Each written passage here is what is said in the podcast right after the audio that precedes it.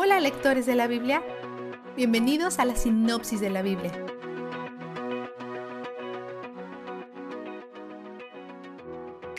Hoy entramos a una sección de leyes relacionadas con la pureza y la impureza. Dios da instrucciones sobre qué comer y qué evitar. Si sentiste que esto tiene ecos del Edén, puedes comer todo esto, pero no puedes comer eso, estás en lo cierto. Lo que Dios empezó en el jardín está siendo recreado en el desierto. Hay varias teorías del por qué hay animales específicos que están prohibidos, higiene, desviación de la norma, afiliación a la cultura cananea, pero en realidad no sabemos. Mantener estas leyes alimenticias es una parte de lo que en la cultura judía se conoce como mantener el kosher. Hay muchos otros aspectos para mantener el kosher, pero la ley dietética es uno de las más grandes. Algunos dicen que la parte más triste de la lectura de hoy está en 11.7, sin tocino.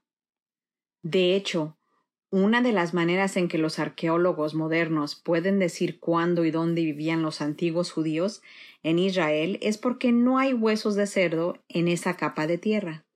Los cerdos eran un alimento muy popular entre los cananeos. Por eso hay huesos de cerdo por todo el país pagano, pero no en donde vivía el pueblo de Dios. Tampoco se les permite comer nada que muriera por sí solo, tenían que matarlo. Esto probablemente es porque si muriera por sí solo, podría tener alguna enfermedad. Por cierto, la palabra inmundo, que vemos repetidamente aquí, solo aparece dos veces fuera del libro de Levítico, y una de esas veces es en referencia a ídolos. Entonces parece que aquí hay una correlación con alejarse de Dios. En el capítulo 12 hay leyes para las mujeres que han dado a luz y cómo se deben purificar después. Una niña hace que una mujer sea impura por el doble de tiempo que un niño, y esto probablemente es porque ha dado a luz a otra persona que sangrará y dará a luz.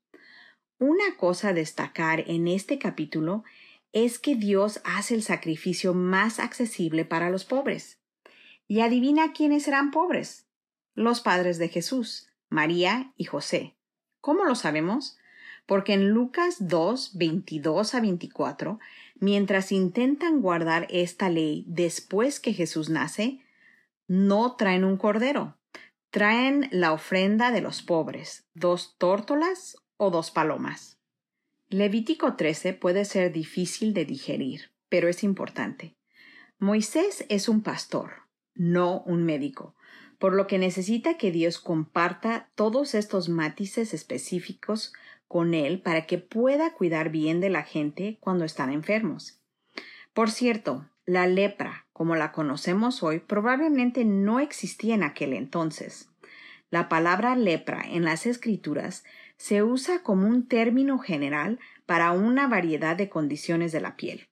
Cuando alguien tenía alguna de estas condiciones de la piel, era considerado impuro y se iba a vivir fuera del campamento hasta que estuviera limpio, para evitar esparcirlo y evitar contaminar la santidad del tabernáculo de Dios. Esto no significa que estuvieran condenados o humillados o que no fueran amados. Y mientras tanto, el mediador de Dios, el sacerdote, los está vigilando. Al hacer esto, el sacerdote está sirviendo a Dios, manteniendo las cosas santas, sirviendo a las personas sanas, protegiéndolas y sirviendo a la gente impura, cuidándola y asegurándose que siguieran las reglas de Dios. Vistazo de Dios. Dios dice que todas estas leyes son una parte de lo que significa obedecerle. Dice, yo soy el Señor su Dios. Empieza con la relación. Luego continúa, así que santifíquese y manténganse santos, porque yo soy santo. 11.44. Repite esto casi al pie de la letra en el siguiente versículo, y una repetición de Dios siempre debe captar nuestra atención. Un aspecto interesante sobre la palabra consagrar, que significa apartar para uso sagrado, es que es una especie de forma verbal del adjetivo santo. En hebreo, consagrado es kadash y santo es kadosh.